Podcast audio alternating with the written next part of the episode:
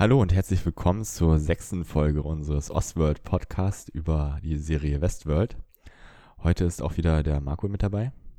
Ja, hallo. Genau, wie jedes Mal. Und ähm, wir besprechen heute die Folge mit dem wunderschönen Titel Der Widersacher. Und ähm, diesmal müssen wir auch nicht irgendwie erst noch auf Erkundung gehen, was dieser Name bedeutet, sondern ähm, das wird dann im Laufe des, im Laufe des, äh, der Handlung dann äh, klar. Das Witzige ist, ich hatte mir ja gar nicht aufgeschrieben, wie die Folge hieß. Aber jetzt, wo du es sagst, es macht tatsächlich Sinn. ja, siehst du. genau, wir fangen mal an mit Maeve. Ähm, die hat in dieser Folge eine Menge Screentime wieder mal. Äh, Juhu. Jahr nicht so viel. Und ähm, als erstes lässt sie sich von einem Freier erwürgen, um halt äh, direkt bei dem Felix und Sil Silvester wieder in diesem Operationssaal auf, aufzuwachen. Bei diesem Trick hat sie ja mittlerweile schon rausgefunden. Früher war es immer dieses Runterzählen und dann, äh, wenn es irgendwie sch ihr schlecht geht und dann aufzuwachen in dieser Station da wieder. Der Felix erklärt ihr, dass ihr Leben nur programmiert sei und sie eigentlich sozusagen kein echter Mensch ist und sie keine Wahl hat bei dem, was sie tut, sondern dass das alles von einem Computerprogramm ähm, vorhergegeben ist. Denn ähm, stellt sie die berechtigte Frage, ob Felix denn überhaupt weiß, ob er ein Mensch ist. Und er bejaht das natürlich. Aber die Frage ist natürlich schon super, ne? Also ich meine, äh, sie denkt ja von sich selbst auch, dass sie kein Roboter wäre. Hm. Ich meine, wie kann er sich denn jetzt eigentlich wirklich sicher sein, dass er ein Mensch ist? Also es sei denn, er schneidet sich jetzt den Arm ab und guckt, äh, ob da wirklich ein Knochen drunter ist. Aber generell ist diese Frage natürlich super interessant. Wie kannst du eigentlich noch einen richtigen Menschen von diesen Hosts unterscheiden? Genau. Ich denke mal, er macht das daran fest, dass er halt als Mitarbeiter in dieser, in dieser Firma arbeitet und sie dort als Angestellte in Anführungszeichen in diesem Park rumlaufen muss. Ja, aber das, das würde doch unheimlich Sinn machen, dass du auch die, die diese anderen Hosts warten, auch einfach Hosts nimmst, weil sie ja nichts kosten. Ja, das ist, also es würde natürlich total Sinn machen, dass du eigentlich nur oben, also er sagt ja nachher die ganze Zeit die oben, dass eigentlich nur die wirklich Menschen sind, also die eigentlichen Programmierer und der Rest eigentlich nur aus Hosts besteht. Ja, also so rein finanziell würde das total Sinn machen. Genau. Es gibt ja auch in der Firma eine Menge äh, Hosts, die da rumlaufen. Zum Beispiel die hübsche Frau zu Anfang, die die Leute vom Zug abholt. Die ist ja auch eine Host, das ist ja auch keine echte Person. Ja, absolut. Also deswegen, ich finde die Frage ist eigentlich super genial und, ähm, und auch für seine Begründung ist natürlich sehr schwammig, ja, weil ich geboren wurde. Ich meine, Maeve denkt auch, sie wurde geboren. Ne? Also das ist, letztendlich hast du keinen Beweis, solange du dir nicht den Arm abschneidest oder keine Ahnung was machst. Sie will auf jeden Fall die echte Welt sehen und lässt sich von ihm dann rumführen. Also er führt sie dann, hat, sich, sie zieht sich ein Kleid an und führt sie dann durch die durch die ähm, Hallen von dieser Firma und sie sieht dort auch die Hosts wieder, die repariert werden und gewaschen werden und auch wie neue Hosts entstehen, also dass diese gerendert werden und dort ähm, dieses Blut äh, infusiert kriegen und auch Sachen gelehrt kriegen, wie zum Beispiel Pferdereiten oder irgendwelche äh, Gläser ein einschenken und das sieht sie alles. Und ähm, bis sie dann kurz vor dem Eingang des Parks, äh, des Parks sag ich schon, dieser Firma sind und dort läuft dieses Werbevideo an der großen Leinwand. Und da sieht sie dann äh, diese Szenen aus ihrem, aus ihrem Flashback und fragt dann auch den Felix, äh, was es damit auf sich hat. Und er sagt dann, ja, das war halt dein früheres äh, Ich sozusagen, das das war, ähm, das war kein Traum, sondern du warst in einem früheren Bild, warst du mit so einem kleinen Mädel unterwegs und hast da so eine andere, andere Rolle gespielt. Und das hat er bei ihr dann auch sozusagen auch dann, ja. Du sprichst mir hier gerade über eine epische Szene, so wie ich finde. Ja, also das ist wirklich ein dermaßen, meiner Meinung nach, äh, Gänsehautmoment, wo äh, Maeve durch diese Gänge läuft und halt sieht, wie das alles funktioniert und wie das alles gemacht wird, wie sie halt selbst merkt, wie eigentlich oder wie das Leben, was sie sich denkt, eigentlich absolut nur geskriptet irgendwie überhaupt keinen Sinn alles macht. Und das ist schon, also ich finde auch mit der Musik dann im Hintergrund, also ich finde sowieso in dieser Folge ist die Musik wieder sehr, sehr, sehr stark. Und das ist, für mich ist es ein absoluter Gänsehautmoment, wo, wo das passiert ist. Das ist für mich eigentlich eine der besten Szenen äh, seit, seit den Piloten eigentlich, weil das so viel hergibt, diese Szene, und so viel die Serie weiterbringt, das finde ich einfach total klasse. Ja, muss ich auch sagen, hat, hat mir auch gefallen. Ich, ich meine, ich mag ja sowieso diese Maeve-Story. Äh, äh das hatten wir in den letzten Folgen schon ziemlich häufig, dass ich da viel damit am meisten anfangen kann und das eigentlich auch mit am meisten Spannung verfolge.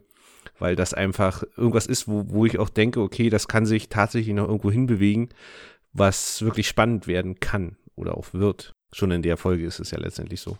Was ich mich bei der Szene nur gefragt habe, ist, warum die anderen Mitarbeiter da nicht äh, Fragen gestellt haben, weil er, sie läuft ja sozusagen vorne weg und er so ein bisschen mit so mit diesem Tablet hinterher und das ist ja wahrscheinlich nicht normal, oder?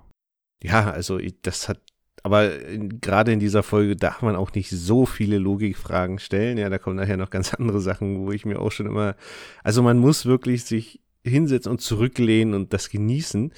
Zu viel Fragen darf man tatsächlich nicht stellen. Ja, das, das führt eigentlich zu nichts. Aber ja, ich gebe dir vollkommen recht. Ich glaube auch nicht, dass es normal ist. A, dass sie ist ja angezogen. Ne, das ist ja schon ein riesen äh, etwas oder was, was, was normalerweise einfach nicht passiert. Ja, die Szenen hatten wir ja schon öfter, wo Ford dann auch hingeht zum Mitarbeiter und sagt, warum sitzt der Host hier nicht nackt? Das kann ja wohl nicht sein. Ähm, daher, das wäre aufgefallen, da bin ich auch vollkommen bei dir und ich bin ehrlich gesagt auch der Meinung, das ist jetzt nicht so ganz realistisch, aber gut. Da blicke ich heute mal drüber hinweg, weil mir sonst die Folge halt so super gefallen hat. Dann bringt der Felix sie wieder zurück in, diesen, in diese kleine Kammer, in diesen kleinen Raum. Und dort wird er erwischt von dem Silvester, der dann äh, so ein paar äh, Schweinereien ihm unterstellt und ihm droht, ihn bei der Qualitätssicherung zu verraten, weil er ja damals die Sache mit dem Vogel da schon äh, gemacht hat, also in der letzten Folge versucht hat, diesen, diesen Vogelbot, äh, Bot sag ich schon wieder, den Vogelhost äh, sozusagen wieder zum Leben zu erwecken. Und äh, da hat er sich ja auch schon tierisch aufgeregt über, über den Felix. Und die Maeve, die stellt sich dabei so bewusstlos und wartet einen äh, Moment ab und äh, schnappt sich ein Skapell und bedroht den, den Silvester. Und sie möchte, dass, dass ihre Attribute, also diese Eigenschaftswerte, die ihre, ihren Charakter sozusagen darstellen, dass die äh, verändert werden, weil sie ja schon mitgekriegt hat, dass man da eine Menge dran rumschrauben kann und, und ihr damit so ein bisschen mehr Intelligenz und äh, Selbstbewusstsein dadurch äh, geben kann äh, da mal kurz zurückspringen. Ähm, also ehe es dazu kommt, dass Silvester reinkommt, ist es ja so, dass Felix ihr erklärt, dass alles, was sie sagt, alles nur einem Skript folgt. Ne, da hat er ja dieses, dieses, ja, ich, Pad in der Hand, keine Ahnung, dieses Programmierding in der Hand, mhm. zeigt es ihr ja und da liest sie halt immer genau das, was sie jetzt gerade sagt und daraufhin stürzt sie ab.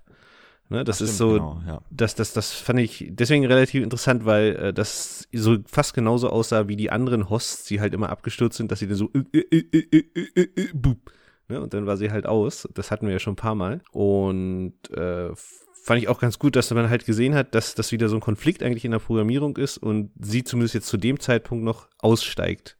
Ja, weil, weil sie einfach damit nichts anfangen kann und dann einfach abstürzt. Genau, das hatte ich vergessen, stimmt auf diesem Pad kann man auch dann diese Eigenschaftswerte einstellen. Und sie, äh, erst redet sich der Silvester raus und meinte, dass es nicht äh, geht, weil man musste halt irgendwie spez spezielle Rechte für haben. Und er lässt sie nicht locker und dann machen sie es wirklich, ändern die Rechte und kriegen mit, dass gleichzeitig jemand anderes mit höheren, höheren Rechten auch gerade Einstellungen ihr vornimmt. Was sie dann natürlich merkwürdig finden. Aber da springen sie ja relativ schnell drüber, ähm, einfach weil Maeve droht ja dem Silvester ziemlich harsh mit irgendwelchen kuriosen Sachen, die der wohl mit den Bots beziehungsweise mit den Arbeitern in der Macht. So genau habe ich das jetzt ehrlich gesagt nicht verstanden, was jetzt genau dahin hinter den Kulissen abläuft, aber vielleicht will man das auch gar nicht so genau wissen. Auf jeden Fall äh, ist es ja dann sogar Silvester, der sagt, ja, mach es jetzt trotzdem, Felix. Ne? Also das äh, geht ja dann sogar von ihm aus. Also genau am Ende setzen sie ja ein paar Attribute hoch und überspielen sie dann halt auch auf Maeve. Und ich fand auch die Szene ist halt meiner Meinung nach absolut genial, ja, wieder mit der Musik im Hintergrund, wo dann so die Kamera rumfährt und sie dann so zeigt und sie dann sagt, ich weiß jetzt nicht, wie es jetzt genau war, aber ich glaube, sie sagt dann irgendwie so, äh, Jungs, wir werden eine Menge Spaß jetzt miteinander haben oder irgendwie sowas. Und das ist schon ein totaler Gänsehautmoment, ja, weil du jetzt genau weißt, okay, krass, durch diese Attributerhöhung ist sie sich jetzt noch bewusster geworden, als sie es wahrscheinlich vorher schon war und jetzt plant sie halt irgendetwas, was wir höchstwahrscheinlich dann in den nächsten Folgen erfahren werden, wie es denn da irgendwie weitergeht. Also für mich ist diese Maeve-Story immer noch die stärkste und das war auch, fand ich in dieser Folge, deswegen ist das für mich jetzt auch so eine richtig geniale Folge gewesen, weil hier halt sehr, sehr viel mit Maeve passiert ist. Ich fand in der Szene auch noch erwähnenswert diese Sache, als der Felix der Maeve erklärt, okay, du bist halt nur so ein Roboter, so eine Maschine, aber in deinem Kopf sozusagen sitzt ein, eine Recheneinheit, die ähm, der der Mensch, das menschliche Gehirn weit überlegen ist irgendwie. Also das heißt, dass, dass sie eigentlich äh, eine höhere Intelligenz hat als, als so ein Mensch. Also dass sie eigentlich viel mehr erreichen kann, machen kann und äh, ja, verarbeiten kann als ein Mensch. Ganz genau. Ganz genau. Also er sagt ja auch, dass die Attribute eigentlich begrenzt sind. Ich glaube auf 18 oder irgendwas sagt er, ich weiß jetzt die Zahl nicht mehr. Ähm, oder dass 20 eigentlich nicht der Höchstwert ist, irgendwie sowas. Ne? Also das, weil wenn man das wohl höher setzen würde, dann, ja, wie du schon sagst, dann wären sie den Menschen eigentlich weit überlegen. Mhm. Ja, weil die Rechenleistung einfach sehr viel höher ist, also zu dem Zeitpunkt dann. Gut, dann kommen wir jetzt zu der Szene mit äh, Bernhard und Elsie, die diesen GPS-Sender untersuchen, den sie äh, in dem Host gefunden haben, der sich da mit dem Stein halt selbst getötet hat. Die Elsie ist sich nicht sicher, ob der Sender halt äh, durch jemand in dem Park oder durch externes eingeschleust wurde. Und sie vermutet immer noch, dass es so Industriespionage ist und geht damit zu Bernhard und der Bernhard meinte, okay, ähm, man muss halt irgendwie an die alten Daten rankommen. Da, da gibt es wohl einen, so einen alten äh, Rechner irgendwie, der diese, diese Daten von den Hosts, diese GPS-Daten dann noch ähm, hat. Und er setzt sich wieder in diesen Fahrstuhl und fährt ein paar Etagen nach unten und da steht wirklich noch so ein PC rum, also wie wir ihn heutzutage kennen. Ähm, und es wird halt nicht mit diesem Tablet gesteuert, er kann das irgendwie damit verbinden und findet dann halt raus, dass es in dem Park sozusagen Anom Anomalien gibt. Das heißt, es gibt in diesem alten äh, Überwachungstools dort äh, Hosts, die nicht in dem neuen auftauchen. Das heißt, es sind sozusagen unbewachte Hosts und ähm, ja, die nicht registriert sind. Ja, genau. Also es ist ja so, dass, also er findet ja A äh, raus, wo der aus meiner Lieblingsfolge 3 äh, Typ eigentlich jetzt so lang gegangen ist. Das schickt ja auch an Elsie die Bewegungsdaten und genau, dann sagt ja dieses System, oh, ich habe hier noch fünf weitere unregistrierte Hosts, nee, nicht unregistriert, doch Anomalien steht, glaube ich, nur auf dem Bildschirm, hm. äh, gefunden und er fragt ja dann auch, wo das ist. Das ist dann halt der Sektor 17, das kommt ja dann jetzt noch ein paar Mal. Und ja, das ist natürlich schon ein starkes Stück, ja, dass du Hosts in diesem Park hast, die nicht überwacht oder, oder irgendwie registriert sind. Ja, wie kann das eigentlich sein? Dann kriegt man äh, mit, dass Elsie eigentlich, dass sie so ein Ziel verfolgt. Also sie erhofft sich, dass die ähm, Bosse von der Firma, die ja der Delos heißt, dass die ähm, ähm, total froh sind, wenn sie das, wenn sie sie vor einer Industriespionage beschützt haben und sie sozusagen eine Gehaltserhöhung bekommt und auch ein Zimmer-Upgrade. Also die wohnen ja halt da in den, in den, in den Büros, nein, in den Büros nicht, aber außenrum in den in dem Gebiet dort, wo diese, dieser Park existiert. Und sie erhofft sich sogar, dass das Zimmer von Theresa bekommt, weil das anscheinend das Beste und Schönste ist da. Und äh, eigentlich merkt man auch so, dass sie die Theresa nicht leiden kann, weil sie die ganze Zeit sie ihrem Weg steht dabei. Ja, also, es, ich, also ich glaube, es geht jetzt auch weniger um das Zimmer, es ist wohl so eher so ein, so ein kleines Bildnis, äh, dass sie eigentlich ihren Job haben will.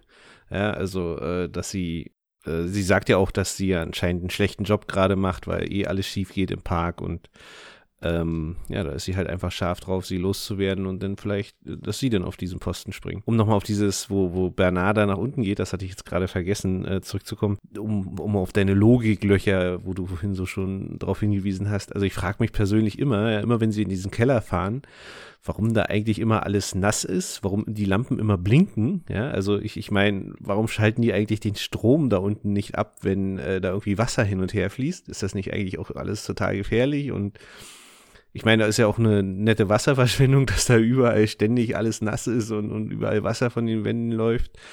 Also das finde ich auch immer ein bisschen sehr komisch, äh, warum die da irgendwie nichts gegen machen oder warum die das da einfach so ja, vor, vor sich hin vegetieren lassen. Alles das macht auch alles nicht so richtig viel Sinn. Besonders faszinierend finde ich halt immer diese, diese Birnen, die äh, die ganze Zeit schön flackern und ähm, ich weiß nicht, wahrscheinlich schicken sie dreimal am Tag einen Techniker runter, der nur dafür sorgt, dass eine Birne, die heile ist, äh, dass er da eine kaputte reinschraubt, damit die schön flackert, ja, und die ganze Zeit auch nach 40 Jahren noch flackert. Ja, also es ist auch so, so ein Ding, das kommt halt auch noch ein paar Mal in dieser Folge vor, auch wo sie nachher in dem Theater ist. Äh, ich greife jetzt mal kurz vor. Äh, das ist halt genauso, ja. Ich meine, warum lässt man das da so stehen? Genau. Ja, also, äh, warum räumt man das da nicht weg? Ja, also, sonst zerstören die da alles sofort in den Park und reusen es irgendwie. Aber genau dieses Theater steht da nun seit 200 Jahren rum oder was? Also.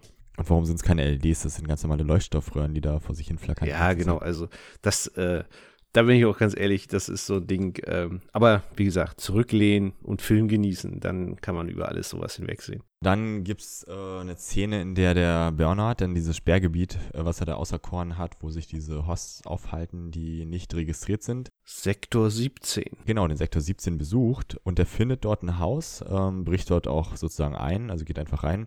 Und da drinnen ist der kleine Junge, den der ähm, Dr. Ford zu Anfang der Serie mal getroffen hat im Park mit der Schlange. Jeder kann sich bestimmt dran erinnern. Und auch sozusagen die ganze Familie von dem Jungen rennt da rum. Ähm, der Bernhard fragt dann als erstes erstmal so, ob der Vater der Arnold sei, also spricht ihn an mit Arnold. Und der äh, kommt dann an und meint so, er kennt ihn gar nicht, den Arnold, und äh, ist sehr äh, aggressiv, weil er natürlich eingebrochen ist in das Haus und er seine Familie beschützen möchte. Mhm. Ja, es ist, ich, also die Frage, äh, bist du Arnold, ist natürlich schon, äh, da läuft sie auch schon kalt den Rücken runter und denkst so, uh, sagt er jetzt ja? Aber naja, es ist ja dann doch nicht. Ähm. Er versucht dann auch, wo der Vater auf ihn losgeht, da den zu deaktivieren über die Sprachbefehle und es klappt nicht. Also es ist halt, ähm, ja, er kann ihn nicht steuern, er kann da nicht irgendwie was eingreifen in das Geschehen der Host. Plötzlich taucht dann der Dr. Ford neben ihm auf ja, steuert die so, dass die äh, nichts irgendwie dem tun, den, dem Bernhard. Und ähm, ja, der muss dann natürlich eine Rechenschaft äh, abgeben, warum er denn halt da gerade ist und was diese, was diese Hosts zu, zu tun haben, was, was damit auf sich hat mit denen. Und da muss ich kurz eingreifen. Ich hatte auch schon ganz am Anfang so eine kleine Befürchtung, was das mit dem kleinen Jungen auf sich hat.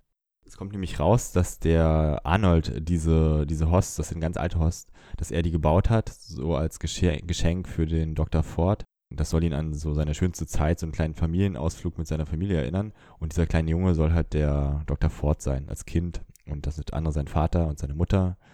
Und auch der Windhund, von dem man mal geredet hat, taucht dort auf. Und das ist alles so liebevoll nachgebaut, dass er dann wahrscheinlich da immer so um sich wieder ja, äh, in seiner Kindheitserinnerung zu schwelfen, da einfach mal den, den Bereich im Park besucht und den auch sozusagen geschützt hat. Also so, ja. Mhm. mhm. Und äh, ich finde ja relativ gut, wo dann Bernard zum Schluss sagt, dass er das so schön äußerst beunruhigend findet oder irgendwie sowas sagt er. Also das muss ich halt auch sagen, ja, dass da irgendwie äh, äh nicht äh, registrierte überwachte Hosts darum spuken, nicht auf Befehle von anderen, sondern nur auf Swords Befehle reagieren das ist natürlich schon super unheimlich, ja. Also wer sagt denn, dass das die einzigen wirklich sind und also das ist wirklich ziemlich krass. Dr. Ford meint aber dazu auch, dass die sehr harmlos sind und äh, dass die sich nur im Umkreis von diesem Haus da bewegen können, also dass die halt da nicht weiter weggehen. Wie harmlos sie sind, das erfahren wir ja dann zum Ende der Folge hin. Aber machen wir erstmal weiter. Genau. Aber das fand ich auch schon ziemlich heftig, dass der, dass der Dr. Ford da sozusagen da seinen kleinen eigenen Vergnügungspark dann auch nebenbei betreut. Naja, das ist alles, äh, also man merkt halt auch äh, immer wieder, also es ist ja auch irgendwie vorher noch eine Szene, wo irgendwie sie wohl ein Dorf wegreißen wollen oder so, keine Ahnung. oder noch, vielleicht, das ach, das kommt noch. Ah, so, okay, das, das kommt noch. Aber da merkst du halt auch so, so, ähm, ja, dass das Ford sich halt wirklich, also er hat schon so einen kleinen Gottkomplex, ja, also mhm. das äh, ist, glaube ich, steht, glaube ich, außer Frage und das siehst du hier letztendlich auch wieder auch äh, wie er denn so einfach bleibt, wir reden später Bernard, ja, und dann anfängt, na, Robert, wie war denn dein Tag? Ja, also so vollkommen neben der Spur eigentlich, ja. Was irgendwie interessant war an der Folge, war auch noch, dass der kleine Junge, dass er dann sozusagen den in Analysemodus geschaltet hat und den sein Gesicht sich sozusagen aufgeklappt hat und man hat eigentlich gesehen, dass der so komplett Technik da unter hat. Und ähm, dass es halt noch so Technik der ersten Generation der Host sein muss, weil die neueren, die können das, glaube ich, gar nicht mehr. Ja, also wie ich es verstanden habe, sind die neueren, ich glaube, das wurde in der letzten oder vorletzten Folge mal irgendwann erwähnt, extrem menschenähnlich. Hatte, glaube ich, ach so, ich glaube, das sagt sogar der Man in Black irgendwie, dass äh, sozusagen der Fortschritt immer weiter Einzug gehalten hat und dass sie früher halt noch mehr oder weniger als Roboter ja zu erkennen waren mhm. oder als Hosts und ähm, jetzt eigentlich überhaupt nicht mehr, weil sie auch wirklich Knochen haben wie Menschen und eigentlich fast wirklich Menschen sind, ja, und äh, deswegen äh, ist das, also es ist natürlich irgendwo schon, es ist so, als wenn man einen Oldtimer sehen würde jetzt heutzutage, ne? Da guckt man ja auch hin und sagt, cool, uh, wie funktioniert das eigentlich? So ähnlich guckt der Bernard auch, ne, als der dann hier so sein Gesicht aufklappt. Ist übrigens eine coole Szene. Ist, glaube ich, auch geklaut so ein bisschen aus dem alten Film. Da gibt es, glaube ich, auch eine Szene, wo ähm, irgendwer sein Gesicht so aufklappt, so okay. ein bisschen. Aber ich, bin ich mir jetzt nicht sicher, bin ich mir jetzt nicht sicher. Wie gesagt, den Film habe ich vor 20 Jahren mal gesehen. Das war aber so. stimmt vor 40 Jahren sehr schwer noch zu bauen, solche, solche Szenen. Ja, absolut, ja. Heutzutage ist das, glaube ich, alles ein bisschen ein schöner CGI-Effekt. Der Bernard, der lässt, der gibt sich damit aber nicht zufrieden und äh, geht dann zurück in sein Büro und äh, liest dort die Logs der Hosts aus und findet heraus, dass es 82 äh, Hosts der ersten Generation gibt und davon sind äh, 47 von Arnold gebaut. Und der scrollt dann auf seinem Tablet rum und dort sieht man auch, dass Dolores auch einer davon ist. Also die anderen konnte ich jetzt nicht zuordnen, aber einer davon ist auch äh, Dolores. Natürlich sagen sie auch jedes Mal, dass Dolores eine der ersten Hosts ist. Und es gibt auch eine Szene, wo der Dr. Ford in seinen Aufzeichnungen darum blättert und da sieht man auch sozusagen diese Konstruktionspläne von Dolores. Ja, genau. Also das wird ja wirklich ständig gesagt, dass Dolores einer der ältesten und ersten Hosts ist. Daher auch jetzt wenig überraschend, dass sie da auf der Liste stand. Äh, Elsie, die hat rausgefunden, dass der Satellit, der diese Hosts sozusagen ausspioniert oder so, dass der zu der Firma gehört, also zu Delos gehört und ähm, dass die Stimmen, die die Hosts wahrnehmen, dass die von jemandem gesendet werden müssen und sie ähm, hat auch schon die Quelle geortet, es ist in so einem Theater in einem Park, in dem Park direkt und sie macht sich dann auf den Weg dorthin, den Sender zu finden, weil sie sich erhofft, dadurch ähm, zuzuordnen zu können, wer denn der Verursacher des Ganzen ist. Der Spionage. Sie findet dann in der Kirche, in der Kirche sag ich schon, in dem Theater findet sie dann auch so einen, ja, so ein, so ein kleines Versteck, wo dann auch ein PC drin ist und guckt sich die Logs an und da sollte laut, ähm, laut den Aufzeichnungen Theresa zuletzt Zugriff drauf haben und auch Arnold. Und ähm, ja, in dem Moment wird sie auch entführt. Naja, also da passiert schon noch ein bisschen was zwischendurch, aber äh, also sie, sie telefoniert ja noch so mit Bernard und genau da erzählt sie dann halt, dass das, äh, also Bernard ist ja in dem Moment gerade bei Theresa und genau da ruft ja Elsie bei ihm an und sagt, äh, dass Theresa da irgendwie mit drin steckt. Woraufhin ich denke, denn Bernard einfach nicht mehr weiter mit ihr spricht, sondern dann auch einfach geht, also von Theresa weggeht. Und danach reden sie ja nochmal und da kommt das ja dann, dass auch Arnold da noch irgendwie seine Hand drin hat, äh, der natürlich schon lange tot ist, aber irgendwie in der Programmierung so geschickt Sachen versteckt hat, dass äh, man oder dass sie jetzt erst zutage treten. Und sie sagt halt explizit, dass mit dieser Programmierung halt äh, Core-Komponenten umgangen werden können, wie zum Beispiel, dass äh, äh, Hosts nicht, äh, genau, Hosts Menschen nicht angreifen dürfen und dass die Hosts lügen können. Ja, also das sagt sie auch explizit und das haben wir ja eigentlich auch schon gesehen. Das, das mhm. spielt ja eigentlich sich durch die ganzen ersten Folgen, dass es ja darum geht, dass äh, nach und nach die Hosts anfangen, die Leute da zu belügen. Unter anderem ja auch Dolores und ähm, ja, genau. Also das sagt sie jetzt, spricht sie jetzt auch explizit aus und äh, bezieht sich halt darauf immer auf dieses komische Satellitending, was wohl die alle anscheinend noch drin haben. Da muss man auch noch erwähnen, dass der, dass die Theresa sich von dem Bernhard getrennt hat. Die hatten ja so eine kleine Affäre miteinander. Und sie wollte nicht, dass sozusagen der Vorstand davon Wind kriegt und da irgendwelche ähm, Köpfe rollen müssen. Er geht dann nochmal zu Theresa hin und erzählt ihr von den Anomalien. In dem Moment äh, ruft er erst die Elsie an. Also das heißt, äh, mhm, ja, erstmal, ich glaube, das erste Mal legt, äh, nimmt er das Gespräch gar nicht an und, und weist es so zurück.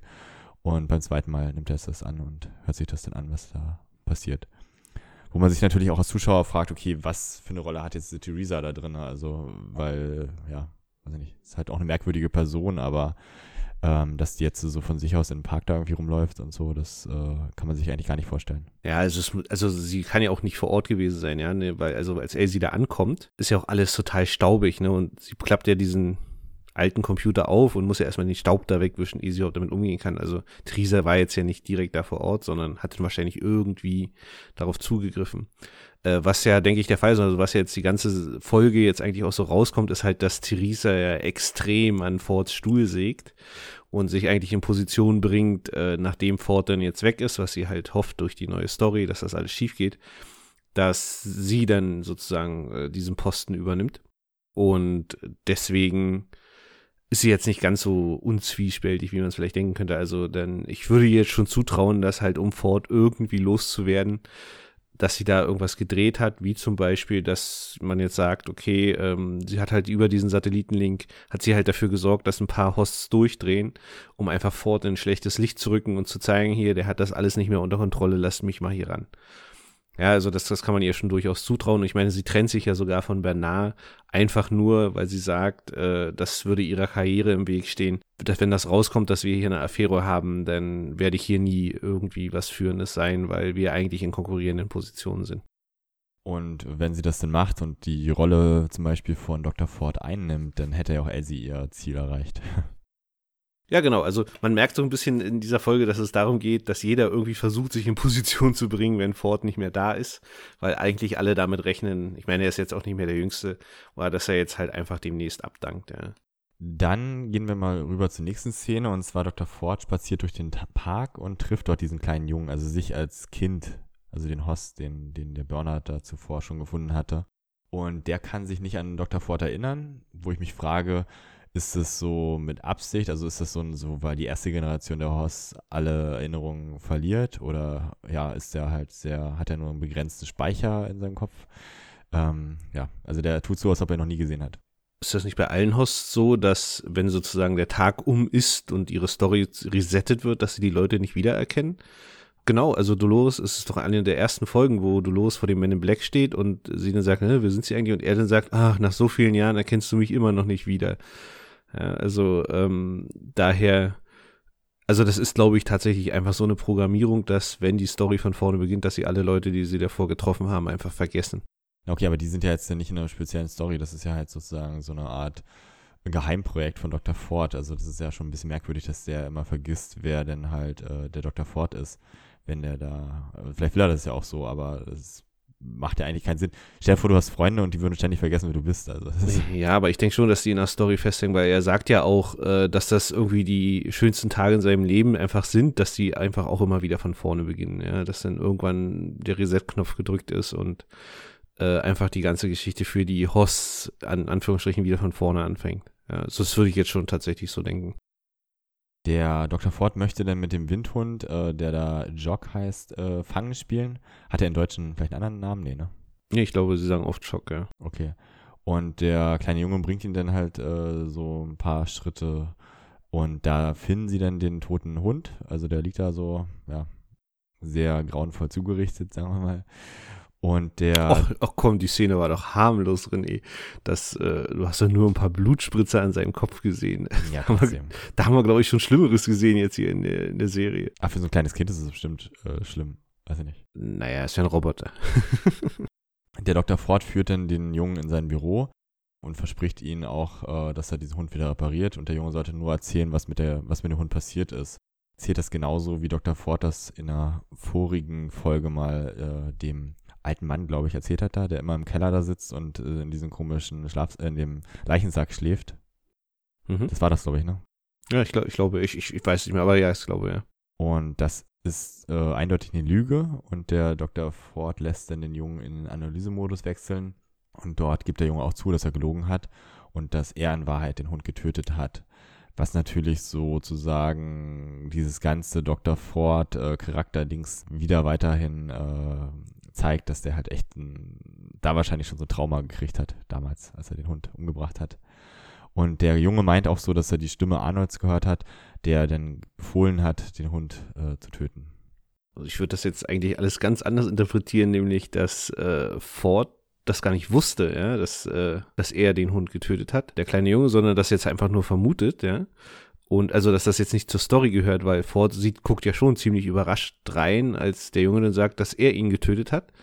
Ähm, also ich glaube eher, dass das jetzt wieder so, so dieser, dieser Zirkelschluss ist. Das sind ja auch Hosts der ersten Generation. Das heißt, sie sind ja auch betroffen von diesem, was der Satellit da sendet. Und ich glaube, dass das jetzt tatsächlich einfach nur eine Auswirkung von diesem ganzen Zeug auch ist, dass äh, der jetzt auch gelogen hat und er hat ja den Hund auch, also ich fand das, also eigentlich ist das alles so ein Bildnis wie, wie, äh, fast schon wie eine Vorschau, was man sich jetzt eigentlich denkt, was jetzt nämlich alles passieren wird. Nämlich, dass der Hund, genau, der Hund hat ja das Kaninchen getötet und daraufhin äh, tötet er ja den Hund, ja. Also jetzt kannst du natürlich interpretieren, ah, hier die ganze Zeit töten die Menschen hier die Hosts. Also wird demnächst ein Host da sein, der dann auch anfängt, die Menschen zu töten. Ja, also das kannst du dir jetzt einfach zusammenreimen, dass das vielleicht so eine, wie so eine kleine Vorschau äh, auf das äh, ist, was passieren wird. Ja, es ist jetzt ja natürlich auch äh, kein großes Geheimnis, dass das passieren wird. Ne? Also ich meine, die Serie würde wenig Sinn ergeben, wenn zum Schluss rauskommt, äh, ja, hier, wir stellen den Fehler der Hosts ab, jetzt ist alles wieder in Ordnung. Ich meine, es wird ja passieren, dass die Hosts rebellieren. Ja, das, sonst äh, brauchen sie die Serie Westworld nicht drehen. Und so würde ich das jetzt interpretieren, ja. Es ist halt tatsächlich, und Host ist ja, äh, Host sage ich schon, äh, Ford ist ja auch total überrascht, äh, dass er ihn jetzt, dass er angelogen wird und, und auch als er dann sagt, na, Arnold hat mir das gesagt, es sah jetzt auch nicht so aus, als wenn er die Antwort erwartet hätte.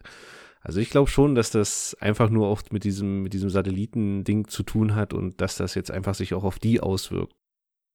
Okay, aber dann die Frage, der Vater von dem kleinen Jungen kennt Arnold nicht. Der weiß gar nicht mal, den Namen hat er anscheinend noch nie gehört. Denn der kleine Junge weiß, er hat eine Stimme gehört und weiß, dass es die Stimme von Arnold war, was ja so komisch ist. Ich meine, was ist da nicht komisch, ja? Also äh, letztendlich ist es ja auch so, dass alle anderen können ja Arnold eigentlich auch nicht mehr kennen, die jetzt schon sagen, sie hätten die Stimme von Arnold gehört. Hm. Ja, also oft zum Beispiel Dolores, ja gut, die mag, obwohl sie, woher soll sie Arnold kennen? Ja, das, genau. das ist ja auch, also sie mag zwar ein alter Host sein, aber eigentlich vergessen die Hosts ja. Das ist ja ihre Programmierung, ja, dass sie immer alles wieder vergessen. Das wird ja auch nochmal gesagt in dem, in der Maeve-Story, dass sie eigentlich so programmiert sind, dass sie alles, was am Tag passiert, einfach vergessen. Ja, also das sind, irgendwann drückt jemand einen Knopf oder in ihrer Programmierung wird ein Knopf gedrückt und dann heißt das, bupp, alles ist weg. Ja, das ist halt der, der normale Fluss und ähm, plötzlich, deswegen können die sich eigentlich alle nicht an Arnold erinnern und trotzdem erwähnen sie ihn alle. Also das glaube ich ist jetzt schon, also eigentlich wie, wie Elsie schon sagt, ne, das ist jetzt irgendwo irgendwas im Code eingeschleust, was jetzt hochkommt und äh, wodurch sie alle die Stimme in Anführungsstrichen von Arnold hören. Ja, es ist ja auch so, dass, dass Elsie sagt ja, glaube ich, auch, dass diese Stimme aus dem System gesandt wird. Ja, ich glaube, das, das erwähnt sie mal irgendwie so. Und vielleicht ist es ja auch bloß, bilden sich die Hosts ja auch nur ein, dass es Arnolds Stimme ist und es ist eigentlich Theresa, wer weiß denn das alles schon. Aber Fakt ist meiner Meinung nach, dass ähm, diese, diese Stimmen, dass sie sagen alle, dass es Arnold, dass sie das einfach instinktiv sagen, ja, dass es jetzt nicht bewusst wissen, wer Arnold ist oder so. Beim Schauen der Szene hatte ich nur das Problem, was ich jetzt auch beim äh, Wiedergeben hatte, dass ich gar nicht weiß eigentlich so, wie, wie in echt dieser Hund ums Leben gekommen ist. Also war das jetzt, äh, war das jetzt äh, Dr. Ford oder der Ford, war damals noch wahrscheinlich noch kein Doktor als Kind, äh, der den umgebracht hat oder ist der Hund von dem Vater irgendwie erschlagen worden oder so? Oder? Nee, ich, ich glaube, dass das absolut ungewöhnlich ist, dass der Hund überhaupt tot ist. Also das wird überhaupt nicht Part der Story sein das, das, deswegen, also Ford ist ja auch total überrascht, weil er kommt ja an und sagt, ha, wollen wir nicht mit dem Hund Fang spielen? Und ist ja nun auch nicht so, dass das äh, Ford, ich meine, warum sollte er den Kleinen fragen, äh, ob wir mit dem Hund Fangen spielen, wenn er weiß, dass der Hund tot ist? Ja, das macht ja auch wenig Sinn. Naja, wenn er mit dem Fang spielen will, hätte er den auch rufen können. Also der Hund würde auch auf seinen Namen hören. Ja. Da brauche ich nicht den Jungen fragen, so komm, wollen wir den Hund jetzt holen? Okay, der Hund. Na gut, aber der, der Hund gehört ja dem kleinen Jungen in der Story. Also der sollte halt wissen, wo der Hund ist. Es gibt ja noch so eine kleine unbedeutende Szene mit Dr. Ford und zwar läuft er durch eine Stadt in dem Park. Ähm, die soll durch den Umbau verschwinden, also da laufen auch Bauarbeiter mit und man sieht, dass alle, ja, das ganze Leben der Stadt sozusagen eingefroren ist. Und der Dr. Ford möchte nicht, dass da äh, die Stadt äh, abgerissen wird und sozusagen dem Canyon weichen muss. Er lässt dann, also gibt, gibt das halt den, den Bauarbeitern äh, deutlich, macht das denen deutlich, und gibt den Sprachbefehl, dass das äh, Leben in der Stadt wieder weiterläuft. Und auf einem Tisch äh, sieht man auch dieses Labyrinth wieder reingeritzt. Das ist wieder auch so eine verwirrende Szene, sagen wir mal so. Ja, das ist wahrscheinlich äh, so, dass er die Stadt behalten möchte, weil die irgendwie auch von Arnold äh, ja, gebaut worden ist. Und dass er sozusagen sich da noch ein paar Sachen erhofft drin. Ja, also ich weiß nicht, ich konnte die Szene auch nicht so richtig deuten. Kein Plan lustig, dass da halt wieder sozusagen keine Besucher da sind in, in, dem, in der Stadt, weil der würde es auffallen, wenn halt alles, oder würde es auch total, äh, ja, dieses ganze Spiel kaputt machen, wenn halt äh, die Hosten mal alle stehen bleiben und äh, die einzigen sind, die sich bewegen. Aber ja, sonst war das eigentlich auch jetzt nicht so dolle. Mhm. Dann gibt es äh, die Szene, in der Sizemore und äh, Theresa mit äh, drin vorkommen wieder. Der Sizemore ist, ist der Typ, der die äh, diese ganzen äh, Stories schreibt für den Park, also die ganzen Hosts sozusagen, wie, die in ihre Skripte schreibt. Und die Theresa kommt da auf ihn zu und berichtet, dass Ford 50 Hosts äh, aus, für sein neues Narrative abgestellt hat und dass das zu Fehlern in den Handlungssträngen in seinem Park geführt hat Und er liegt da so am Pool und, und tut, macht dann auf Macho und äh, lässt sich da von der Sonne berieseln und ja, fühlt sich kreativ erschöpft, so nennt das ja. Und ist eigentlich verärgert, weil seine Arbeit äh, zunichte gemacht wurde. Das heißt, er hat die ganzen Sachen geschrieben und der Dr. Ford greift da jetzt ein und die Host, die ganze Story passt eigentlich gar nicht mehr zusammen und das nervt ihn. Kann ich auch verstehen, wenn man Künstler ist, dass man halt sozusagen angepisst dann ist.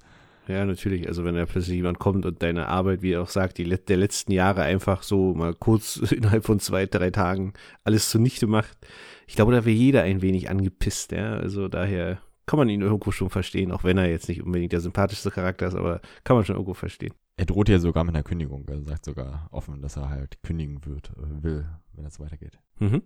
Dann läuft da eine, ja, so eine sehr hübsche Person rum, für die sich auch interessiert.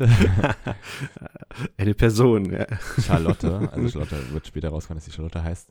Und er lädt sie erstmal auf einen Drink ein, ähm, an, an der Bar des Pools dort und erzählt ihr, dass äh, die Qualitätssicherung ihn nervt und die Hosts äh, stark von den Skripten abweichen durch die Programmierung und das wundert sie total. Also sie sagt dann so, okay, das äh, darf doch eigentlich gar nicht vorkommen. Und dann erklärt er ihr doch, dass es halt die Host lebensechter erscheinen lässt und dass es eine Eitelkeit eines Größenwahnsinnigen ist, äh, der diesen Park aufgezogen hat. Also spricht dann auf äh, Dr. Ford an. Mhm. Ja, also er meint ja auch, dass die Hosts auch nur in Gesten abweichen dürfen. Ja, also das haben wir inzwischen auch schon gelernt, dass es, glaube ich, mehr als nur eine Geste ist.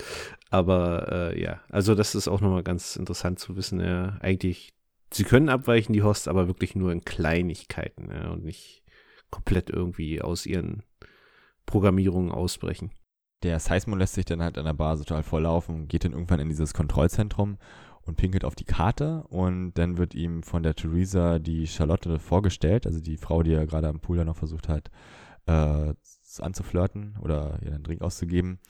Und sie ist halt die Executive Director, also sozusagen die Chefin von der Firma, ne? Ja, so habe ich es auch verstanden. Irgendwie Vorstandsvors. Ich, ich weiß jetzt auch nicht, was sie im Deutschen sagen. Ich glaube, sie sagen tatsächlich auch Executive, Executive Director.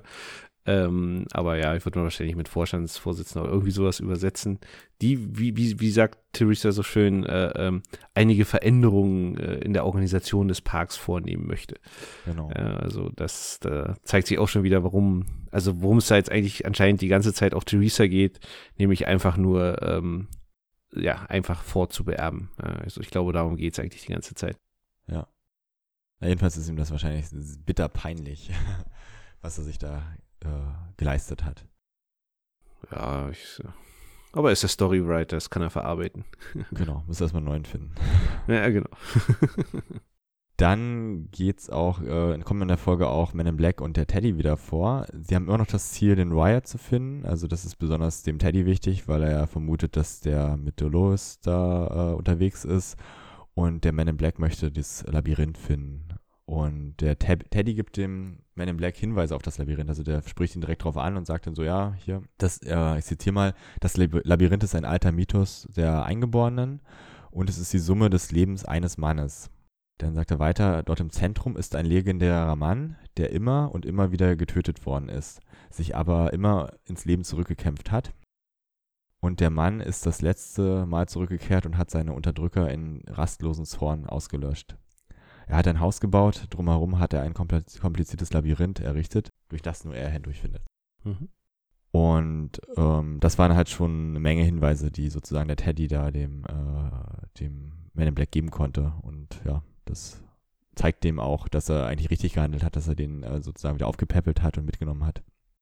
Naja, es ist ja letztendlich, äh, ist ja die Geschichte, die Teddy da erzählt, ja eigentlich die Geschichte des Parks auch wieder so ein bisschen, ne? Also dass immer die äh, Hosts werden halt ständig umgebracht, ja, und stehen dann halt am nächsten Tag wieder auf. Ist ja genau das, was diese Legende erzählt.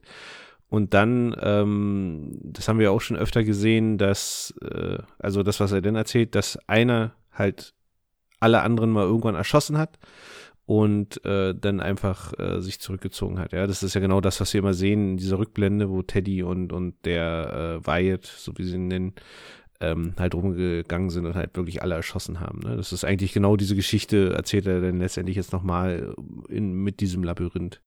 In der Folge kommt ja auch, in der Szene kommt ja auch erst raus, dass der Teddy da auch mit dran beteiligt ist, dass nicht nur der Wyatt da Genau, sozusagen genau, da das- gemordet hat, sondern er auch.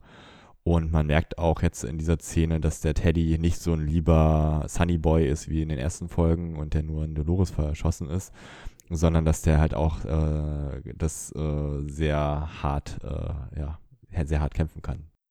Ja, absolut. Also er ist ja, äh, hat er Dolores selber auch gesagt, naja, ähm, ich bin halt, äh, ich habe schon eine Vergangenheit und jetzt lernt man halt, dass es tatsächlich so ist, dass er eine Vergangenheit hat, die vielleicht jetzt nicht ganz äh, das ist, was man unbedingt beim ersten Date erzählt.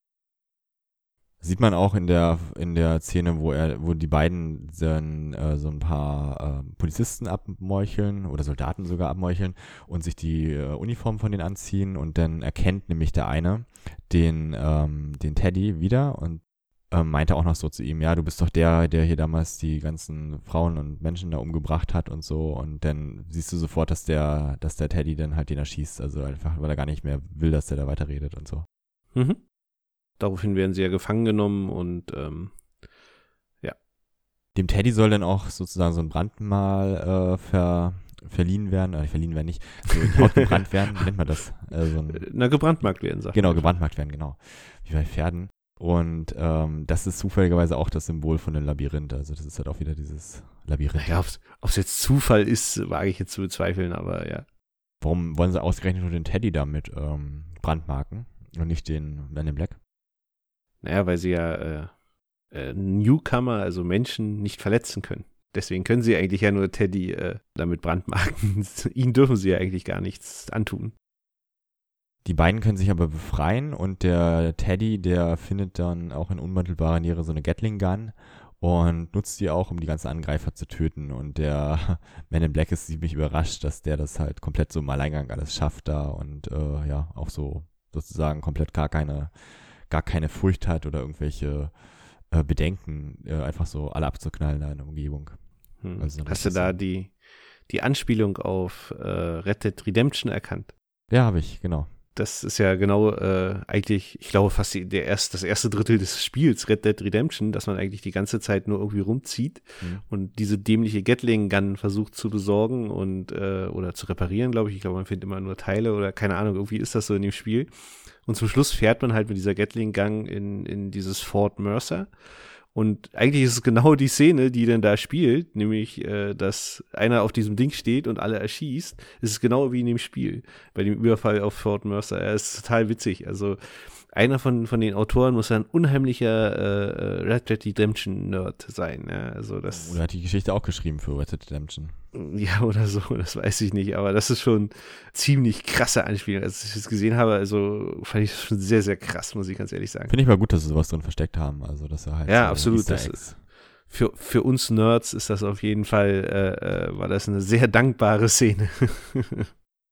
Also das ist halt in dem Hinblick auch noch gut, weil der Man in Black behauptet ja immer, er kennt alles schon. Er kennt jeden einzelnen äh, Host in dem Park. Aber er hat anscheinend diesen Teddy auch noch nie so erlebt. Also genau, er sagt, er sagt ja so, ich, ich weiß jetzt gar nicht, ob es im Englischen oder im Deutschen war, wo er sagt, ah, haben sie dir endlich Eier verpasst, Teddy. Ja, also das, äh, äh, ja, trifft ziemlich gut, ja.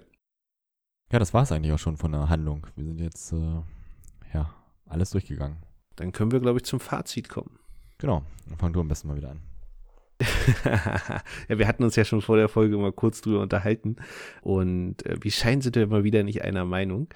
Ähm, weil ich fand diese Folge wirklich großartig, ja. Also es liegt natürlich einerseits daran, dass es halt eine extreme Maeve-Folge war und ich ja Maeve als Charakter und sowieso die Storyline sowieso ja extrem mag. Ich fand halt diese Szene, wo sie da durchgeführt wird, absolut episch, ja. Also das war so ein Gänsehautmoment für mich. Das war einfach nur genial. Ja, auch mit diesen Attributen, wie das funktioniert, dass das gezeigt wurde und, und wie diese Hosts eigentlich programmiert werden. Wie, wie Maeve auch sieht, äh, wie, äh, wie, wie sozusagen das, was sie sagt, auch alles einfach nur vorgeskriptet ist. Fand ich, bringt das jetzt halt alles extrem weiter. Du erfährst halt, wie das alles wirklich funktioniert. Das fand ich total genial.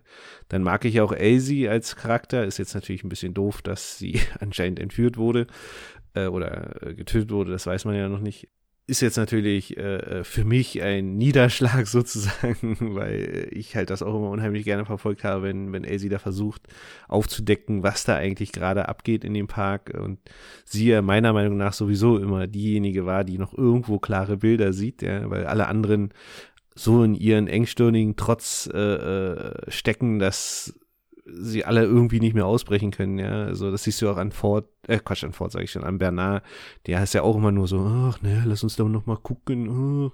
Ja, also ist halt alles so, fand ich sie immer noch wirklich am erfrischendsten von, von diesen ganzen Backstory-Dingern. Dann äh, hatten wir die Szene mit diesem, was wir jetzt zum Schluss besprochen haben, mit diesem, mit dieser Anspielung auf Red Dead Redemption, was halt auch für mich jetzt total genial war, weil man das halt sofort erkannt hat als Spieler dieses Spiels, ja, dass das jetzt eine Szene daraus eigentlich ist.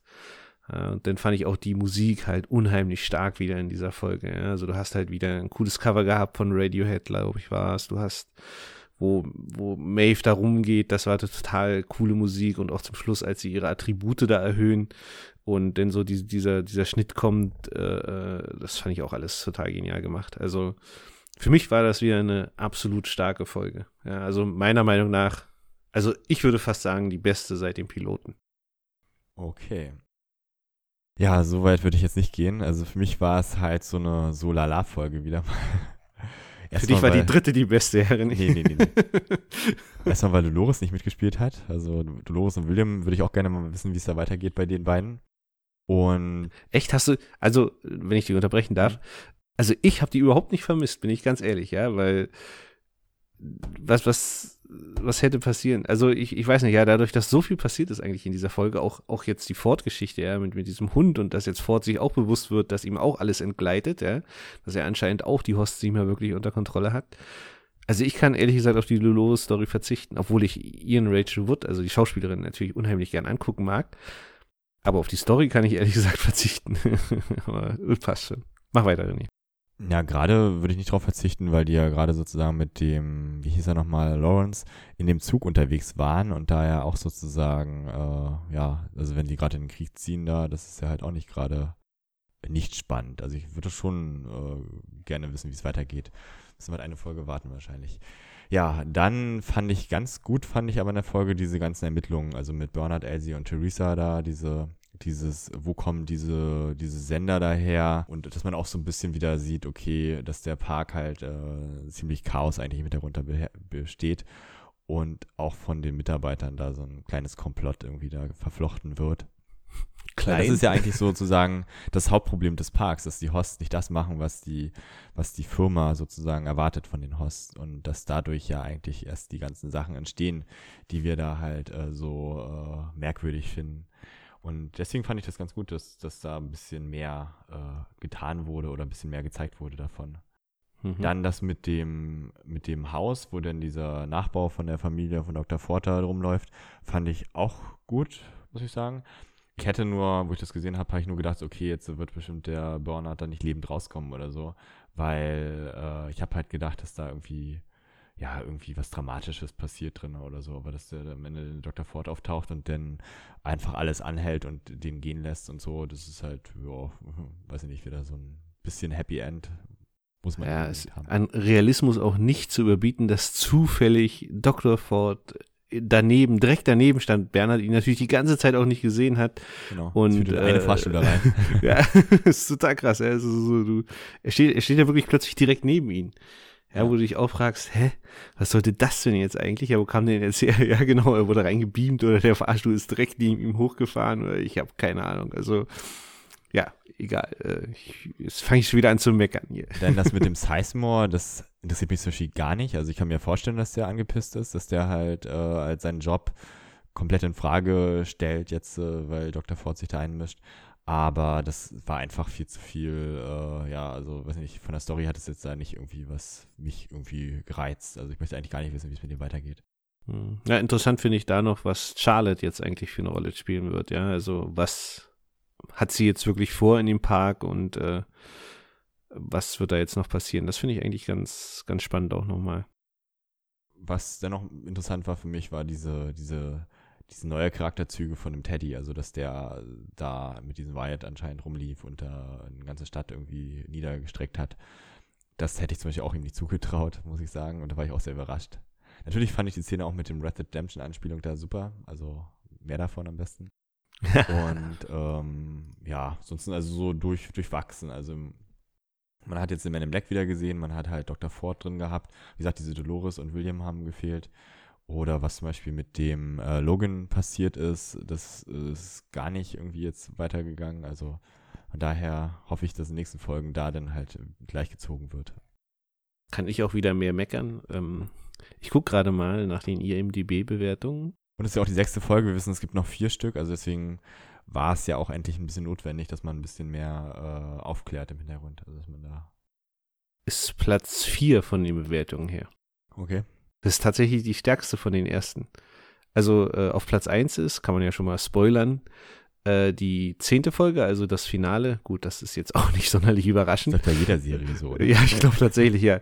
Dann die nächste Folge ist auf Platz 2, das heißt, wir können uns schon freuen. Das wird auf jeden Fall äh, sehr viel Gesprächsstoff geben. Dann kommt die neunte Folge und dann schon die sechste und danach dann die erste. Also ist auf Platz 4 von, von allen zehn Folgen. Muss dazu auch sagen, dass sowas nachträglich zu bewerten immer, also für mich jetzt oder so ein Fazit ziehen, weil ich habe es jetzt zum zweiten Mal gesehen, ist dann ein bisschen anders die, die Erwartung auch oder das äh, Sehen, das, das Gefühl beim, beim Sehen der Serie, als wenn man das, das erste Mal sieht. Also.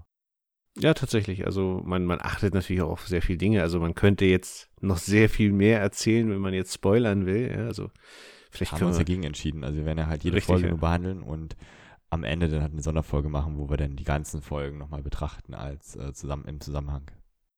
Genau, also das, äh, obwohl man hätte vielleicht irgendwie immer fünf Minuten zum Schluss ranhängen können. Das wäre eigentlich ganz cool gewesen, das hätte man eigentlich machen müssen, dass man so sagt, okay, ab jetzt spoilern wir, ja, dass man immer so sozusagen den Ausblick gibt, ja, okay, das ergibt jetzt zum Beispiel unheimlich viel Sinn, wenn man halt den Rest schon gesehen hat können ja mal unsere Zuhörer befragen. Wenn sie das gerne haben möchten, dann können sie uns ja einen Kommentar hinterlassen. Genau, ich bitte unsere zwei Zuhörer, da nochmal was in den Kommentar zu schreiben. Nein, es sind. Äh wir haben mehr als zwei Zuhörer. Wir haben sogar einen netten, wir haben sogar einen netten Zuhörer, der uns sogar ein neues Intro-Musik, die wir vorhin leider vergessen haben anzusprechen, komponiert hat. Und äh, ja, also wie gesagt, da gibt es halt immer helfende Hände, die uns unterstützen. Oder Tipps geben, auch so Soundprobleme hinweisen dass ich zum Beispiel das Fenster zuhalten soll, äh, wenn ich Podcasts aufnehme. Das war ja auch ein sehr nettes Feedback. Ich habe übrigens die Anfangsmelodie auch noch nicht gehört, die neue. Ich äh, höre sie dann zum ersten Mal beim Probehören. Also vielen Dank an den un für mich unbekannten äh, Komponisten hier an dieser Stelle. Gut, dann sind wir durch und ihr könnt euch schon mal auf die nächste Folge, die siebte, dann äh, freuen. Und äh, ja, ich sag Tschüss. Ja, ich sag auch Tschüss, bis zum nächsten Mal.